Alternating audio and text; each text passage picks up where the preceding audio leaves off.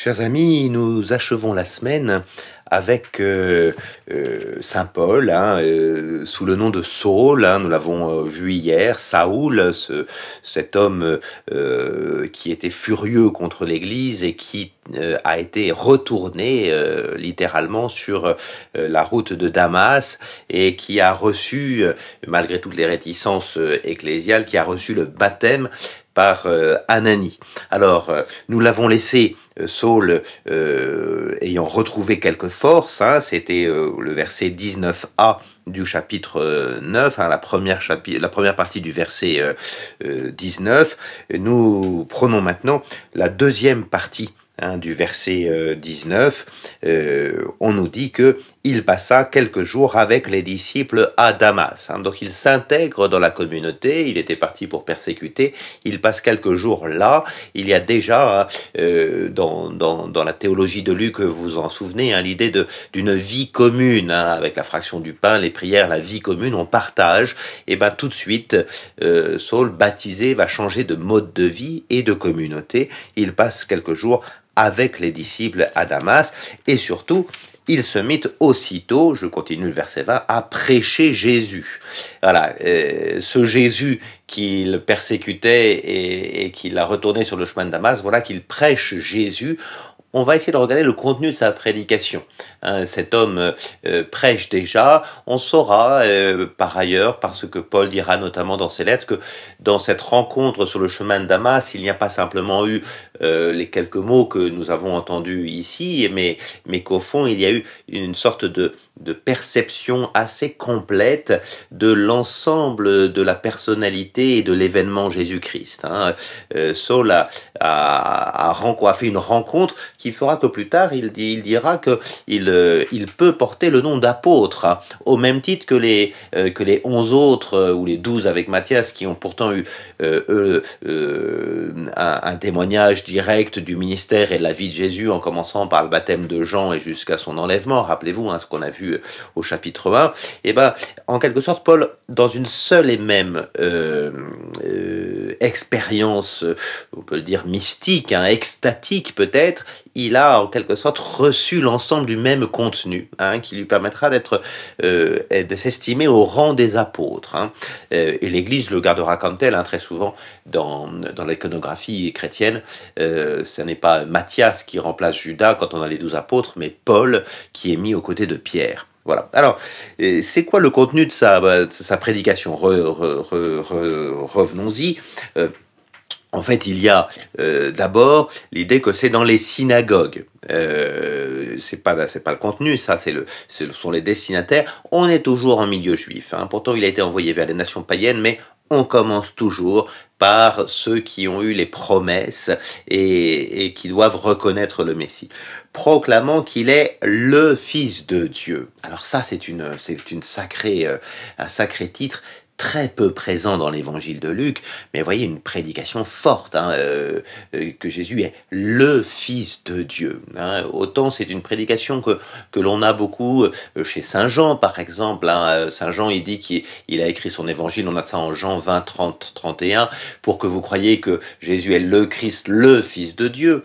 On a le terme dans l'évangile de Matthieu au moment où, Pierre fait sa, sa, sa, sa, profession de foi, tu es le Christ, le Fils de Dieu.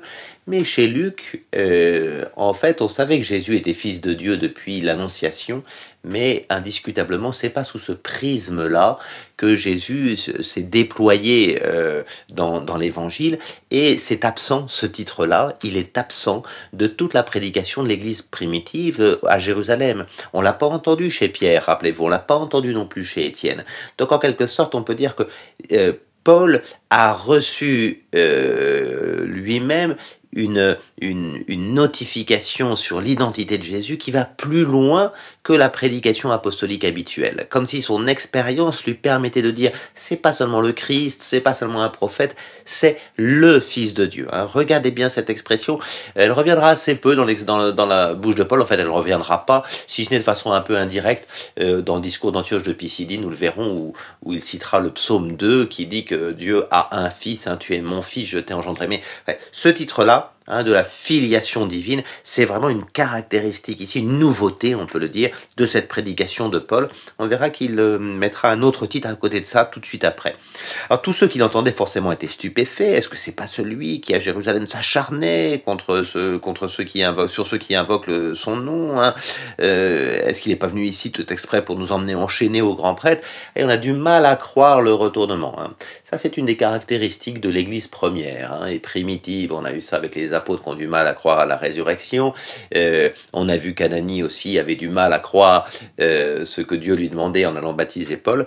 De fait, le retournement de Paul sera quelque chose qui sera difficile à comprendre et à croire. Hein. On a vraiment le persécuteur qui devient, euh, on peut presque dire le persécuté, on va le voir dans quelques instants, hein, et qui devient disciple. Donc on a du mal à croire, mais Saul gagnait toujours en force. Alors ça fait deux fois qu'on voit ce terme de force. Hein. On l'avait déjà dans l'idée qu'au verset 19, hier, juste après la, euh, avoir été baptisé, euh, on nous dit que euh, les forces lui revinrent, hein, verset 19, et là encore la force. la force, c'est vraiment ce qui est donné par l'Esprit Saint. Hein, la, force, une consistance, une fermeté dans la foi, une, vraie puissance hein, que l'on a ici, et qui confondait les Juifs de Damas en démontrant que Jésus est bien le Christ voyez? Donc euh, c'est une force de prédication et de, et de, conviction, on peut dire de persuasion. Hein, et, et, de fait, vous avez le deuxième titre ici. Vous voyez? Jésus est le Christ. Il est le Fils de Dieu, le Christ. Ça, c'est vraiment ces deux termes, la profession de foi complète hein, euh, de, du chrétien. Jésus est, pas seulement le Fils de Dieu, ça ne suffit pas, parce que si c'est le Fils de Dieu, on risquerait de tomber un peu dans la mythologie. Il y en a bien, il y en a bien des Fils de Dieu chez les pharaons et autres. Hein. Euh, il n'est pas simplement le Fils de Dieu, il est aussi le Christ, c'est-à-dire celui qui est attendu par les Écritures juives. Hein. Il est le Messie juif. Voilà, donc il est les deux ensemble. En quelque sorte, on pourrait dire que euh, les, deux appellations se, se complètent. L'une est plus humaine, dans l'histoire humaine. Hein, le Christ est celui qui est attendu par l'histoire, et le Fils de Dieu, elle est plus divine, si vous voulez. Et on a vraiment ici l'identité complète de Jésus. Euh, voilà, donc au bout d'un certain temps, les Juifs euh, se concertent pour le faire périr. Hein, verset 23. Ça y est, ceux qui étaient sur Jésus, ceux qui étaient sur les disciples de Jésus, maintenant passent sur Paul on veut le faire périr. Voyez, Paul commence ici son identification à Jésus. Lui aussi, on veut le faire périr comme lui-même voulait faire périr les disciples. Hein, alors du coup, Saul lui vend de leur complot. Euh, on relisait un peu la deuxième au Corinthiens, chapitre 11, les versets 32-33, où il parle un peu de ça. Et on gardait même les portes de la ville jour et nuit afin de le faire périr. Donc la ville l'encercle, hein, voilà, pour le faire périr. Deuxième fois qu'on a ce terme-là, hein, faire périr. Alors les disciples prirent de nuit et descendirent dans une corbeille le long de la muraille. On visite encore à Damas, enfin on visitait encore à Damas, c'est difficile d'y aller aujourd'hui, mais on visitait encore à Damas ce, mur euh, par lequel Paul aurait été descendu dans, euh, a été descendu dans la corbeille. Voilà. Et donc il arrive à Jérusalem maintenant, hein, verset 26, il fuit euh, ici euh, Damas, il arrive à Jérusalem, il essaie bien de se joindre aux disciples, nous est-il dit, mais tous en avaient peur. Hein, euh, est-ce que c'est pas un traître? Voilà, donc il va falloir qu'il arrive à convaincre, et celui qui convainc tout le monde, c'est Barnabé. Verset 27. Alors Barnabé le prit avec lui et l'amena aux apôtres, et pour leur raconter comment sur le chemin Saul avait vu le Seigneur, qu'il lui avait parlé, qu'à l'assurance il avait prêché à Damas au nom de Jésus. Donc voyez, vous avez ici l'intégration de, de, de Saul qui doit se faire à nouveau par un intermédiaire.